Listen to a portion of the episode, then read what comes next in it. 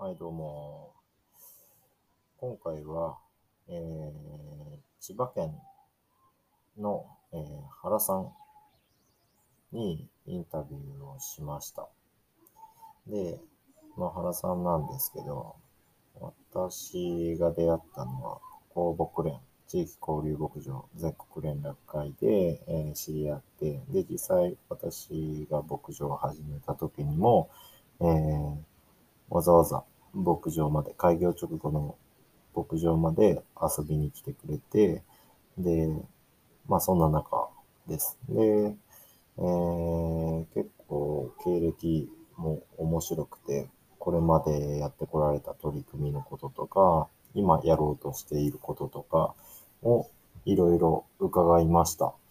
でですね、えーまあ、インタビューしてたらすんごい長くなってしまって、で、まあその中の話の内容も、まあ原さんの自身のことだけでなく、えーこれまでの、その、まあ酪農教育ファーム活動だとかっていうこと、えー地域交流牧場全国連絡会の取り組みに対して思っていることとか、あと、酪農業界全体の、えーなんていうかな、その理解醸成活動だとかっていうことの打ち出し方の今後にどうしていった方がいいんじゃないかみたいな話もしました。で、えっと、まあ、今年の秋やろうとしている公牧連のイベントの内容だとか、あとは、そうですね、その、結構深い話まで最終的には話していたなというふうに思います。で、カットなし、編集なしで流すんですけど、あまりにも一本にしてしまうとすごい長くなってしまうので、3分割して、えー、アップロードします。ので、えっ、と、まあ、ちょこちょこと、えー分割しながら聞いてもらえたらなというふうに思います。それでは、どうぞ。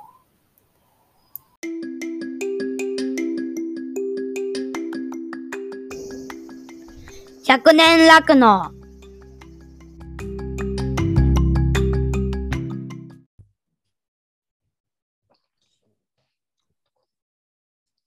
はーい。はい。じゃあ、今日は、えっと、とある、どこまで喋ってくれるかわからないですけど、はい。あの、とある人をお呼びしました。とある。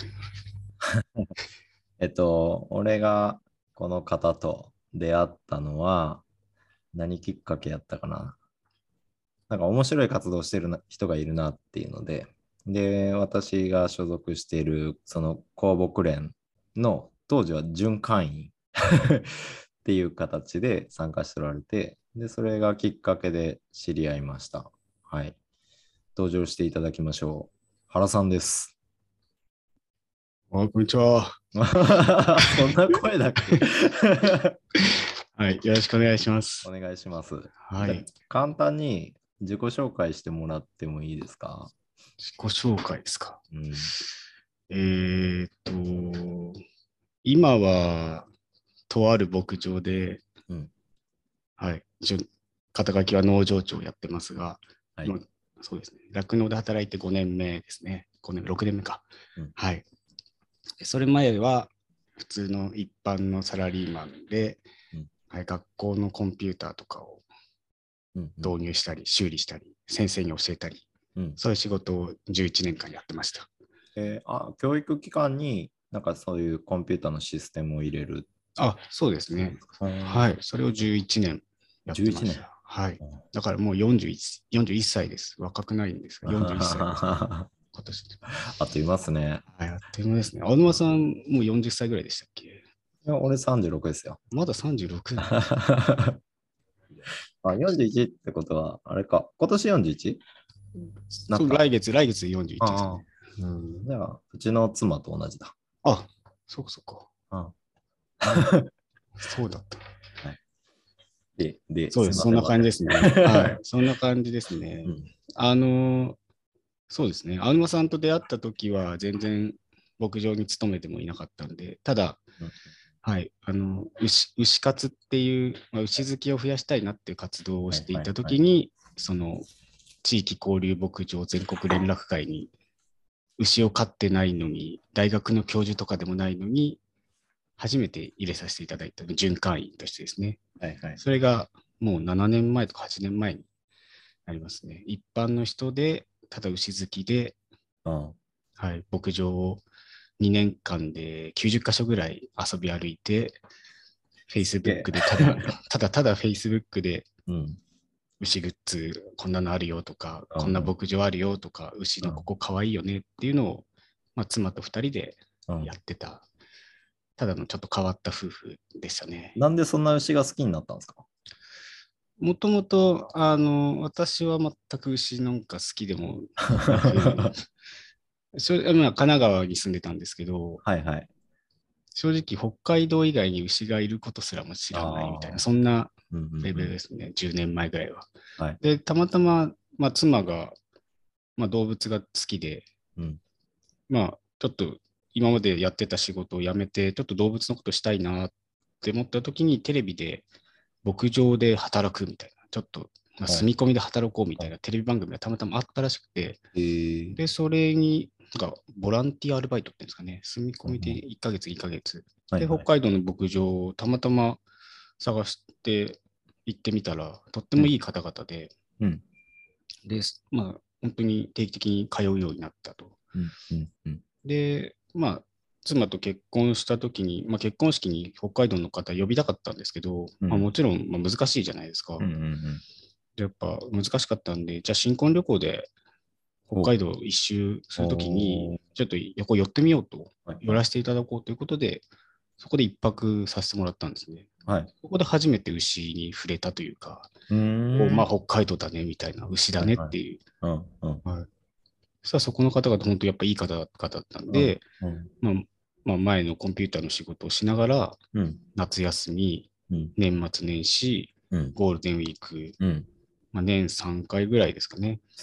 毎回、まあ、1週間もいないですけど、まあ、3泊4日とか、うん。まあ、そういうのを3年ぐらい続けてまして、えーはい。うんまあ、それやりながら、まあ、やっぱ北海道行くのね、大変だし、まあ、牛に会うとすごいやっぱリラリラックスというか、はいはいはい。その環境行くと、まあ、都会でのストレスもされて、はい。またね、アイディアも浮かぶんですよね。こんな仕事でえーこういうことしたらいいかなとか、はいはい。あそれは酪酪農業界に対して？じゃなく、普通の一般の仕事を普段やってることで、あそういうこうリフレッシュになるっていう面で、はいはいはい。あ、いいな、牧場っていいなって、ーうんうん。ちょっと思い始めたんですね。はいはいでもやっぱ遠いじゃないですか。うん。年に3回しか行けないのはもったいないんで、なんかない、ね。なんかないのかなって思ったら、たまたま北海道の牧場に、あの牛の絵本があって、はい。そこを裏見たら、千葉県の牧場の方が書いてるっていうのが絵本だったんですよ。はいはい。あなんか千葉県にも牧場ってあるんだって、ちょっと行ってみようかって始めて、はい。初めて行ったのが今働いてる牧場なんですよ。えー。でその絵本を片手に、へーまあ、ソフトクリームとかやってる牧場だったんで、はいはいはい。これ書かれた方誰ですかって言ったら、うん。私だよみたいな。えで、そこでいろいろこう、なんか牛が好きなんですみたいな話をしたら、はいはい。あじゃああなあなた方は牛の応援団ーだね。って、まあ、そういう方々はすごく貴重だから、うんうん。まあ、いろんなとこ行ってみたらって言ってもらって、うん。で東京にもあるよとか、東京にも何々牧場さんあるよって、うんうん。まあ、そこの、あの、その、今、今働いてる牧場なんですけど、その方が、うん。青沼さんも入ってる地域交流牧場全国連絡会の、うん。まあ、そういう結構、まあ、ほ発起人というか、初めにいたメンバーの方々なんで、うんうんうん。そのつながりでやっぱいろんな酪農体験とか、うん。あの教育ファームみたいなのやってる牧場の知り合いの方が多かった。うんうん。でそれをちょっと2、3に紹介してもらって、うん。Facebook でメッセージして、今度ちょっと行ってもいいですか？みたいのをやり始めました。それで90箇所、2年間で回っちゃったっていう、ま、回っちゃった感じですね。すごいですね。ネタを、ネタが欲しかっただけですね。毎日何かを発信しようっていう 決めて、はいはい。牛グッズとネタ集めに、まあなるほど、週末は牧場巡り、うん平日はその週末に集めたグッズとかを発信するっていうのをやってました。えーそんな、ただの、はい、一般人の牛好きってちょっと犬好き、猫好きより面白くないって、なんかちょっと あんまり人がいなくて面白くないっていうのぐらい あなー、感覚的にはそんな感じですか？牛じゃなくてもよかったのかもしれないですけど、うん。うん、始めたらちょっと楽しくなっちゃって、うん。はい、そんな感じですね。えー、それがはい、それが牛活っていう活動を、まあ、夫婦でやってたっていう。その牛活は今も生きてるんですか？えっと、気持ちは生きてますけど、はい。はい。まあ、なんですかね。今、うう牛グッズ作ったり、うんうん。うん、そういう学生さんとどっか行ったりとか、うんうんまあ、そういうのを、一応気持ちはまだ牛活でやってますが、はいはい。うんまあ、今また別の事業として、他の酪農家さんうん、交えて、牛活じゃちょっとあれなので、今、牛の場っていう、牛の場。はい、牛、うん。そういう牛に関して話す場をいろいろ作っていこうかなっていうので、今はい。はい。今年から動き出したりしてますね。まあ、そういう、うん。そうですよね。牛活の頃は、あれですよね。業界内の人ではなくて、業界外から、業界からの人たちに対して何かできないかなっていうのを、ですよね。で、うん。まあ、今実際、その牧場で働き始めて、働くようになってから、多分おそらく見えてきたものとか、業界の中の、うん、見てて思うことが多分あって、活動の内容がちょっとシフトしてた結果、牛牛の場ですか？今はちょっとやってる感じはい、うん。中にもっと入り込もうかなっていう。う、ん。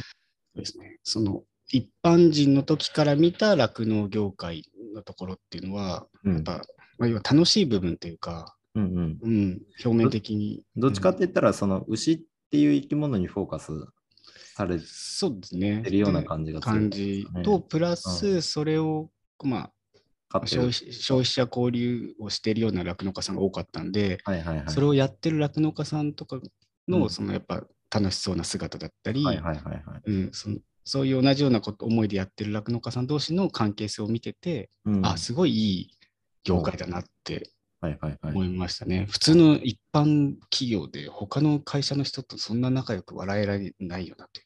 そうですね。会会社間でそんな仲良くとないよなって。だだからすごいなんかいい、いい、うんまあ、あうん業界、まあ、ね、個々のみんな別々の個人事業主みたいな感じですけど、同士が、まあ、同じ思いでやってる、うんうん、それが牛を通じてうん関わってるっていうのは、あなんかちょっと面白い業界だなって思ったのが初めのそうですね。きっかけですね。ま今やもう当たり前に酪農業界に俺もいいるから当たり前になっちゃってますけど、やっぱ冷静に考えるとそんそういう仕事、業界ってなかなか確かになくて変わってますね。そうだやっぱでそういう人たちとこう知り合っていくうちにうん。なんかいろいろこういやもうこの後継者がいないんだよとか、うん。う。うんん、どんどん今牧場辞めちゃってるあね離農する人が多くて減ってるんだよとか、うんまあ、そういう話をやっぱどんどん聞いてたのでうん。じゃあなんかそれを、うん。まあ、解決する少しの、まあ、きっかけ作りができたらいいなっていうので、うんまあす牛活をうんいろいろうんまた盛り上げていこうと思って学生さんとか興味を持っている学生さんとかと一緒にコラボしてうん。牛の映画をやったりとかほうほ牛の写真フォトコンテストを企画したりう。とか、はいはいはい。まあ、そういうのをあの酪農家として働く前はやってましたね。その、まあ今、それで牛の場を始めた、牛の場を始めたのはいつからなんですか？今年の一応4月ぐらいから企画をして、まあ、実際は6月ぐらいから、まあ、オンラインで。話をからスタートはしあのみんなで話しながら、じゃあどんなことやろうかとか、はいはい。のを今進めているところではありますが、うんやっぱり酪農業で働くようになって、うん。今までは外から見た酪農業界、うん。まあ、いい面、いい面というか、まあ、まあ華やかな面というよりも楽しそうにやってるはいはい。うん。が見えてて、まあ、そういうことをやってる人たちしか逆に酪農家さんを見てなかったんですよね。はいはいはいはい。で、今はうん。酪農現場でちゃんと仕事をして、うん。まあ、まだまだ勉強不足がありますけど、農場長って形になって、あうんいろいろこう、牛のこともいろいろね、勉強しなきゃいけないし、考えなきゃいけないし、うん。同じようにやってる酪農家さんたちの、うんやっぱいろいろ苦労とかもやっぱ分かるようになってきて、うん、で、まあ、ぱこの数年、特に、まあ今までもそうですけど、うん酪農情勢がやっぱ厳しくなってきたりとか、うん。うん、そういう中で、やっぱより、じゃあその、ね、今何を、この酪農業界全体見たときに何をしていけばいいのかなっていうのが、やっぱ外から見た酪農業界と、うん。中にいて、う今、いろんな人が大変だ、大変だって言ってる業界では、やっぱちょっと、本当やんなきゃいけないこと違うんだなっていうのをはい思うようになっってきましたね。で、やっぱ、じゃあ就職してすぐ、なんか、改革するぞとか、そんなことはやっぱりさすがにできないので、うん。まあ、もう5年、6年、酪農現場で働いて、うん。まあ、ある意味、青沼さんともこうやって喋れるぐらいの、ね、うん関係になったわけじゃないですか。まあ当時から喋ってましたけど。でもなんかねうん、ただ従業員ですっていうよりも、はいはい。一応、なんか農場長ってなるあとー、視点がね。そう経営者じゃないけど、うんうん。まあ一応ちょっと酪農、他のうん同じぐらいの年代の酪農家さんとも、まあ、対等に話せるように、ほうほうほうまあ、気持ち的にもなってきたので、うん。じゃあこんなことやりましょうよとかも言いやすくなってきたので、うんうんあちょっと今いいかなって、そろそろ始めようかなって思ったのが、今回、牛の場っていうのをうん。やってみたきっかけですね。うん。うん。やっぱ視点が変わって、で、考え方っていうか、えっ、と、業界のためにやるべきことっていう見見え方が、内と外とで変わってきた結果、その牛の場ができて、その牛の場では今後どういったことをやっていきたいと、現時点で、はいうん、考えが出てますかね。まあし正直、もともと牛活、まあ、一般消費者としてから見た牛活をやってた時も、うん。あ、すごくいい活動をしてるけど、なんかそこで終わっちゃってるなって、その、消費者交流で、なんかこう、牛さん可愛いでしょって、牛乳ってこんな大切だよっていうイベントをいろんなところで開催されていて、うんで、その場に来た方々は、ああ、なんか可愛いねとか、あ牛乳美味しいねって思うんですが、うんうんまあそこで終わっちゃう、うん。い一過性のもので終わってしまっていて、うんそれが実際に、じゃあ牛乳の消費が増えたのかとか、うん。まあ、今で言えば牛乳の価格を高くなっても買ってくれる消費者が増えたのかとか、うん。うん。うんあとはまあ牧場、まあ、牛に対する理解者が増えたかって、うん正直そこまで、まあ、測ってないというか、その効果をちゃんとこう、示してて、じゃあ今後こういうのに改善していきましょうとか、まあ、もちろんやってるのかもしれないですけど、うんやっぱ目に見えてこなかったですね。うん毎年同じようなイベントとかをやってたり、はいはい。いろんな団体さんとか、うんいろんな方が個別で似たようなことをまあやっているっていうイメージがあって、うん。なんかもったいないな、うん。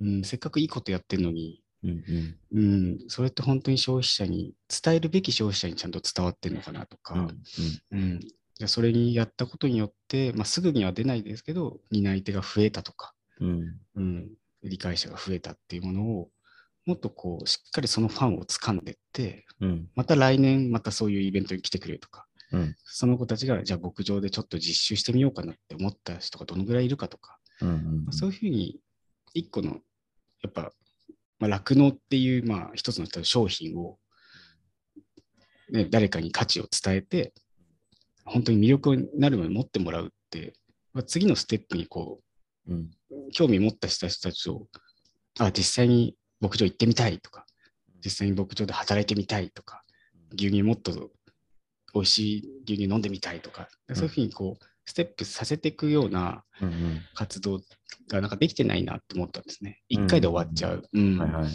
なんかそういうのはもったいないなと思ってたので、うんでじゃあ実際に酪農のこの現場で働いて、よりもっと詳しくどんな活動してるのかなとか、うん団体さんとか農協さんとか、何やってるのかなっていうのを、まあ、ちょっとやっぱ知りたくなってきたんで、はい。うん、で、やっぱ今回、牛の場っていうのは、その J ミルクさんうん。で、わかります？青沼さん何をやってるか。J ミルクって、えっと、指定団体とは違うんですよね。そうなんです。指定団体さんじゃないんですよ。うん。具体的にはどういうことをやってるんですか？入、入、入には関わる仕事？どんな組織？そう、そうですよね。だから、このここが結構問題だと思う。青沼さんとか働いてる人たちも何をやってる団体さんか分かってないっていうのはすごくもったいないじゃないですか。うん。これがあの酪農と乳業業界のうん。大きな課題だなってはい思って、はいはい私も含めてそうなんですけど、うん溝は感じますよね。そう。でも、J ミルクさんってう、ん。愛してミルクとかはいはい。がありますよね。うんだからそういうのをやったりとか、うんあ、なんかやっぱ牛乳を広めたいんだなって。うんうん。でも、そう。そうなんです。J ミルクさんは、うん。に、らもともとね、旧酪農乳業協会、はいはいはい。酪農あと乳業、あ。はい。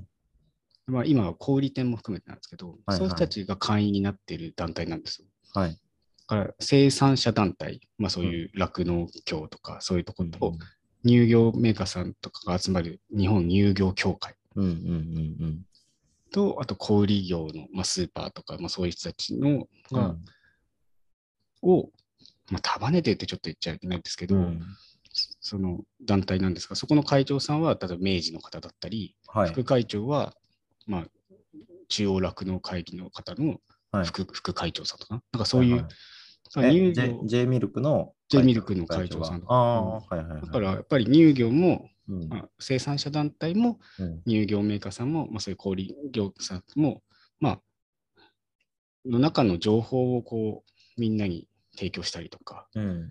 うん、束ねてるっていう感じでもないんですけど、乳業と、えー乳牛の間にある組織そう、なんかこうつな、あの、橋渡しをしてるというか、うん、すごくなんか、全体をこう束ねるとか、今後の方向性を見つけるには、すごくキーになるような団体さんなんじゃないかなって思ったんですけど、うんそういう団体さんなんですよ。うんなるほどですね。そう、なんか結構、例えば牛乳がこんな健康に悪いみたいな、こう、はいはいはい。ためにニュースとか流れると、うんそれに対して、まあ、うん。学術、まあ、学者さんとか大学の教授が調べた内容とかを、うん。J ミルクの人たちがちゃんとメディアにはい。発信したりとか、記者会見とかしたりとか、そういうのされているので、あうん、その牛乳に関わるーはい。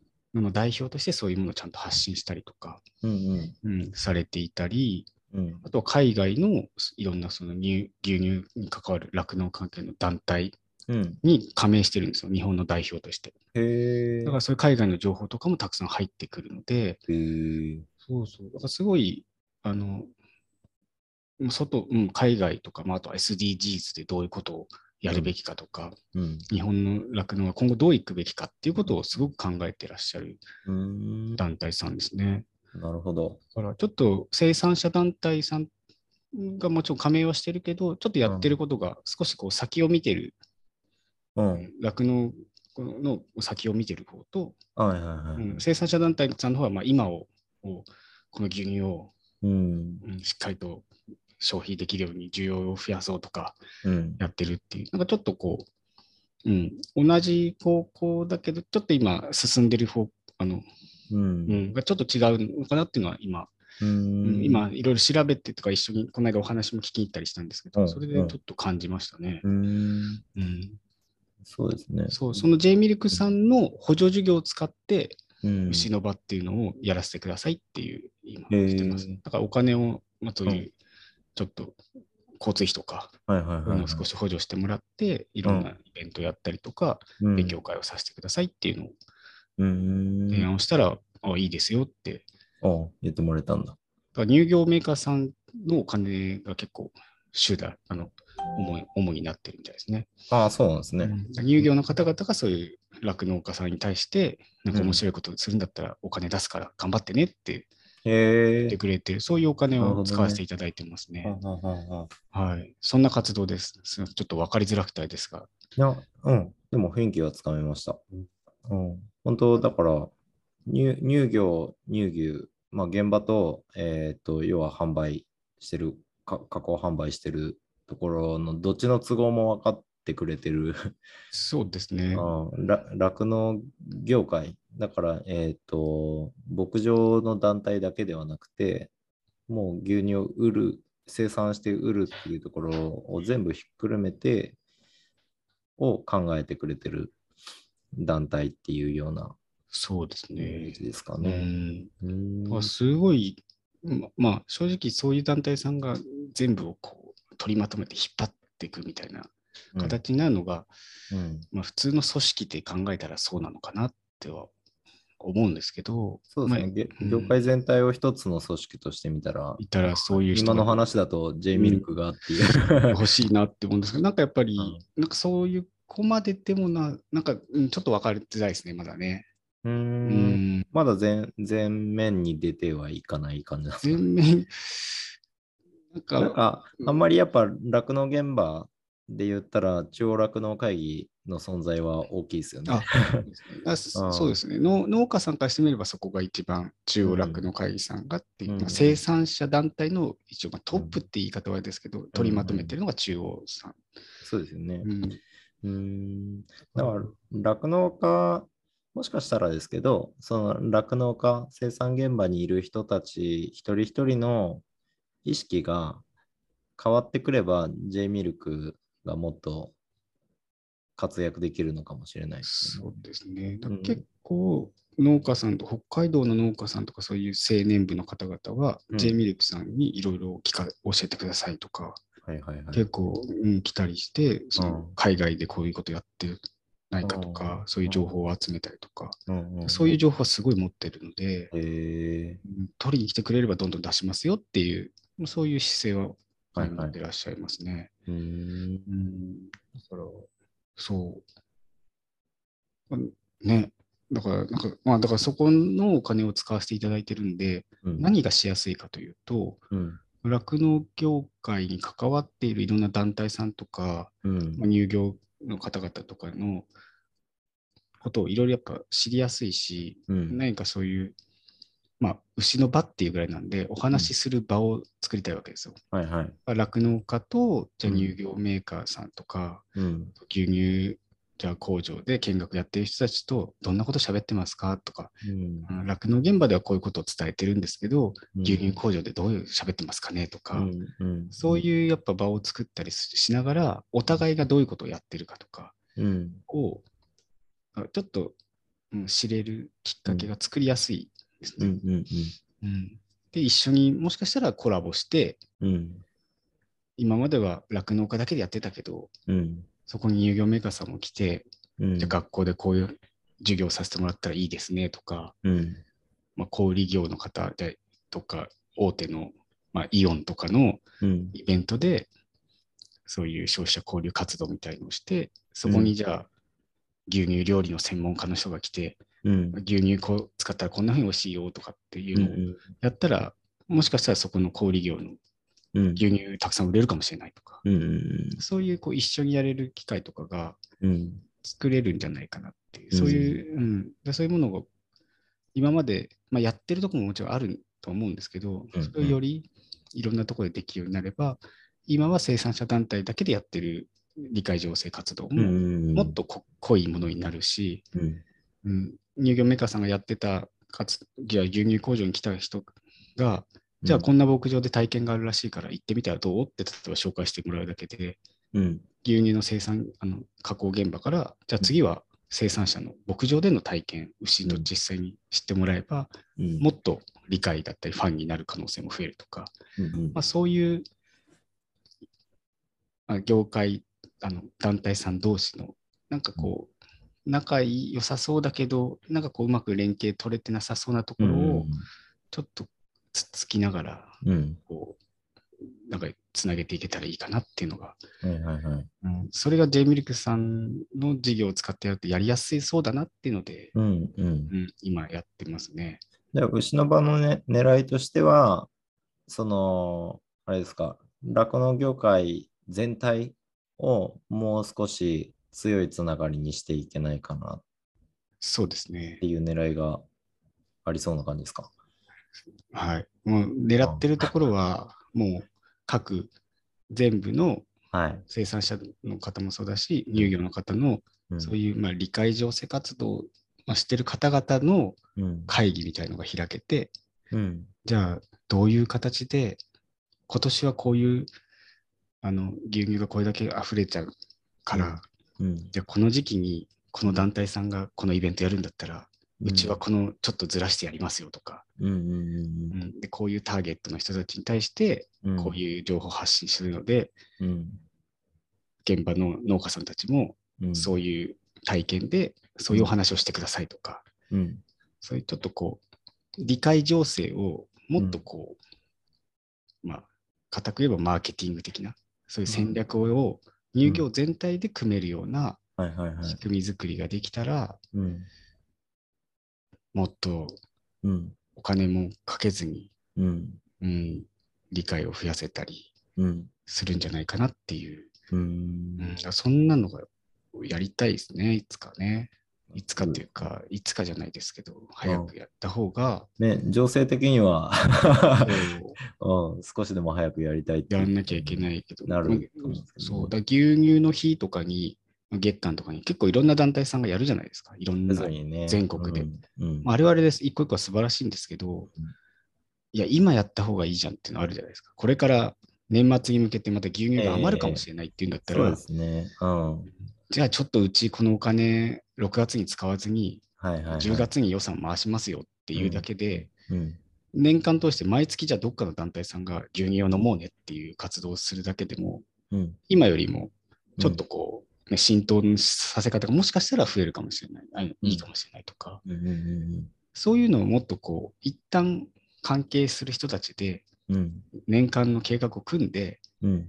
あ、じゃあ今年うち明治、明治さんがこういうことやるから、うん。じゃあちょっとずらしてやります。うん。うん、じゃあそこにちょっと酪農体験をプレゼントに入れてもらったらいいんじゃないですかとか、うん。うん。うん。うん、今は牛さんグッズかもしれないけど、そこ酪農体験、ああ、現場からね、そう。そういう景品でもいいんじゃないのそうそういうのにできるよがとか、ね。うん、それはお互いにできるし、うん。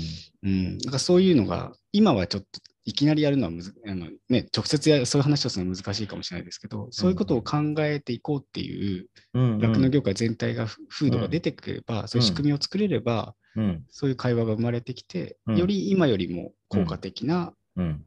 まあ、活動が、より地域ごとにはいできたりとか、うん。そういうちょっと業界を全体を変えていけたらいいなっていう野望はあります。うん。いいと思います。野望です。うん。はいやっぱりその、多分そこに行き当たるんですよね。俺もやっぱり酪農業界入って、えー理解情勢活動をこれまでずっと関わってきた中で、やっぱり実際にある声で言ったら、あの、その活動してる中で、えー参加者、消費者の方と、えー話してる中で言ったら、え、じゃあ、例えば、青沼さんの絞ってる牛乳ってどこで飲めるんですか？みたいな。うんうん。でも、大体そうやって理解醸成活動してる牧場って、自身のところで牛乳を加工販売してるわけではないところがほとんどじゃないですかね。やっぱそしたら、あーってなっちゃう。で、そこにやっぱりその乳業がバックにあって、でうちの牛乳はこういった人たちの牧場と一緒に、ここの乳業会社に入ってますとか。で、その先のこだわりもつけ伝わ伝えることができたら、うんうん、その牧場単一の牛乳じゃない牛乳であるかどうかってぶっちゃけ重要じゃなくて、うん、やっぱりどういったこだわりでパック詰めされて、うん、販売まで行ってる。で、バイヤーさんもどういった牛乳をお客さんに飲んでもらいたいと思ってるとか、なんかそういったところまで一体となって伝えることができたら、やっぱりより商品に近いうん、消費者に寄り添ったつながりのある体験にはなっていくかなと思うので、うん、今原さんが言ってたこと、やろうとしてることっていうのはすんごい共感しますね。なんか地域によって、うんもちろんそのね牛乳のこだわりも違うしそのうんう売ってもらってる、まあ、小売店さんの考え方も違うじゃないですか。うんうんまあ今千葉県ですけど例えば千葉県の薬局があるんですが、そこって、まあ、千葉の何々乳業さんのとかこう置いてるんですね。うん。でそこの千葉県の薬局って自然体験活動みたいなので、いろんな地域、まあ、千葉県内の、まあ、こう自然活動をうん。結構あの独自でやってるんですよ。社会貢献みたいな感じえで。ーそういうところに酪農体験を例えば入れてもらって、うんかつそこで、ね、実際に売られてる、うん。まあ、多分大手じゃない乳業メーカーさんも結構あるんで、うん。そういう乳業メーカーさんと一緒に、まあそういう子供たちにそういう酪農体験をするなり、うんそのお店で酪農家さんが来て、ちょっと試飲でもないけど、ちょっとこう、やるみたいのがうんできると、うんその地域の牛乳を理解してもらうっていう活動を、うん。乳業メーカーさんと小売店さんでうん。コラボして3社でうん。できるっていうのは、うん全部にメリットがある。うん3社ともメリットあるし、うん。うん。地域の消費者にもメリットがあるっていう、それやっぱり各地域でやったらすごい強いんじゃないかうん。な。なんで逆に今までやれてこなかったんですかね。ねえ、なんかね、ねうん。なんか気づくこととかあります？今、そのうん牛の場を始めて半年ぐらい経って。ですね。なんか、やっぱ小売店さん、まあ、要は売る方々、スーパーとかが、牛乳を安売りする、こう一つの目玉商品にしてるわけじゃないですか。はい。でやっぱ日本の今の、まあ、感じ、まあ、100円ショップがすごい流行ったりとか、うん。こう安く安くっていううん。ふうに、まあ、日本が少しずつ社会が変わってきて、うん。やっぱ安く売りたいんですよね。うん。で安くちゃんと売れるものを。うん。でそれがやっぱ牛乳になってしまってるので、うん。やっぱそういう、やっぱ牛乳たくさん売ってあげるけど、それなら安くなきゃ買わないよみたいな、やっぱそのやっぱスーパーさんとかがの力がやっぱ強くなってるっていう話なんですよ。うんで乳業メーカーさんがすごい強いとかではなくて、うん。乳業メーカーさんはどちらかというと酪農家側酪農家、結局、売ってもらえないと、高く、あ、ちゃんと消費されないと乳業メーカーさんも潰れちゃう。うん。うん、でも入荷を上げないと農家さんが潰れちゃう。うん。あどうしよう。でも、小売店さん、もうちょっと高く売れないですかねうん。っていう、なんかそこの、なんかちょっと力バランスが若干やっぱ変わってるらしいんですね。う。うんん、だからそこに、こちらからどんどんアプローチしていかないと、この関係性ってあんまり変わらないらしくて、うん牛乳ってもの自体が安売り、うん。目玉っていうものから、うん。こういう価値のあるものだっていうものに、うん。売る、売ってくれるスーパーの方とかがうん。思ってもらって、それをアピールしてもらえるようにならない限りは、うん。今の状況って変わらないうん。うん。らしい。うんだからなんかそこなんだなって思ったんですよね。うん。いくら、うん、そこが変わってくれば、いや、もっと300円でも売れるよと。うん。300円で売れるんだったら、もっと酪農家さんに返ってくるお金を増やせるよっていう、うんそういうものになってくるのかなと思うので、そこが弱い、弱いというか、うんそこまでアプローチできてないのかなっていう。うん、なんかいろいろあるんでしょうけどね。いろんな今までの背景はあると思うんですが。スーパーのバイヤーなのか、うん、消費者なのか。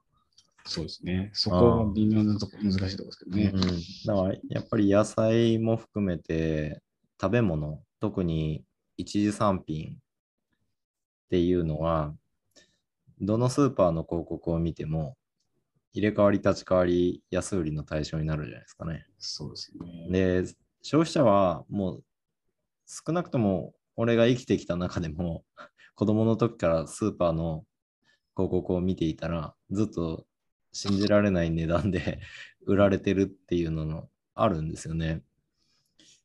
だから、どこ、多分その文化を変えないと、そう、変わらないですね。的にその一次産品の値段が上がることはないと思うんですよね。それを、やっぱり、酪農、乳乳業うん含めてうん。どうやってそこを変えていこうかっていう、うん。そういうやっぱりし、うん、どういう仕掛けをしていこうかってやっていくのが今大事なんじゃないかなって。うんうん。だ相手にするべきなのが、バイヤーなのか、消費者なのか。そうですね。まあ、最終的には消費者なんでしょうけど、うんうん。まあ、そこをやっぱバイヤーさんにうん。どうやって、うん。うんそういう気持ちにさせるかってことうんですね。うんうんうんうんただただ大変なんだよ。あの飼料が高,、ね、高くなって、うん。現場大変なんだよ。まあみんなわかっ、なんとなく声は聞こえてるだろうけど、うん。うん、バイヤーさんにとって牛乳が、まあある、ただ一つの商品でしかなければ、うんうんあじゃあそれは、あ、そまあそれなら現場は現場で頑張ってくださいって、うちはこの値段で売りますからってなっちゃうと思うんで、ね、そこも生活せんなら。ん、そう、うん、仕事ですからみんなそうね。なんで、だから牛乳自体が今普通に、じゃあどう使われてるか、その消費者にとって、うん。もう一ただ飲むだけっていうんだったら、まあ、そんなに量を一日家庭では飲まないよねと。うん。だったらでも何かしら料理なり、こうね、牛乳飲んだらこうなるとか、牛乳入れると、まあ、どっかで、まあ、牛乳ラーメンとかよく言ってますけど、うんうん。ね、それがすごいバズって、うん。もう家で毎日食いたいみたいになれば、い。嫌でも牛乳の消費が増えるわけで、うんで足りなくなればもうちょっと価格上げたらも売れるみたいうん。な。うん、やっぱそういう、やっぱ消費者に対しての仕掛け、うん。うん、をやっぱどんどんやっていけば、うん。もうちょっとこう、目を向けてくれるかもしれないですね。酪農乳業団体が消費者にもっとこう、牛乳の価値を伝えて、うんすごい今牛乳がブームだと。うん。じゃあ高くても売れますよ。うんうん。うん。安いから使うんじゃなくて、逆に牛乳が足りないぐらいやっぱり思えれば、うん。もうちょっと価値が出てくるんじゃないかな。うん。でやっぱそういう、うん、バイヤーさんが売りたくなる牛乳の価値、うん。うん。みんながもう分かってる牛乳の価値はもううん。それじゃ足りないわけなんで、うんうん、それよりのもっと、あ、これ牛乳じゃなきゃ無理じゃんみたいなうんうんの、うん、にどうやってしていくかですよね。うんそういうものをもっと、うん、そうなんですよ。だから、いやこんね、そういう理解醸成活動をしてって、牛乳って大事ですよ。こんな栄養ありますよ。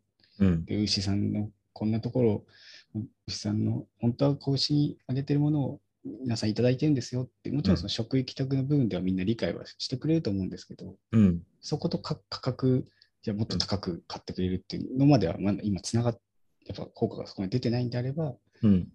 やっぱそのもっと違う、うん。うん、じゃあ策を練っていかなきゃいけないですよね。そういう話し合いをしたいですね。なるほどですうね。ん。はいそれ今はこれだって言えないですけど、うんうんみんな多分分かんないから今、とりあえず毎年同じような、とりあえず理解してくれって活動してると思うんで、うん。うん。うん、正直、まあ、農協さんとかのそういう担当の人は、今年もやんなきゃ、何かやんなきゃ、うんうんじゃあちょっと牛連れてこれたら触れ合いしたいけど、今連れてこれないから、模擬搾乳体験かなみたいな。うんうんうん。うん。でもそれって毎年同じだよなっていう。だから、まあ、うん。なんとか牛乳絞った分、なんとか消費できたね、今年も。よかったね。っていうのを多分毎年うん。繰り返してるような感じなので、まあ、そこじゃあもう厳しくなってきてるんじゃないかなっていうう、んうん。そんな感じですね。なるほどですね。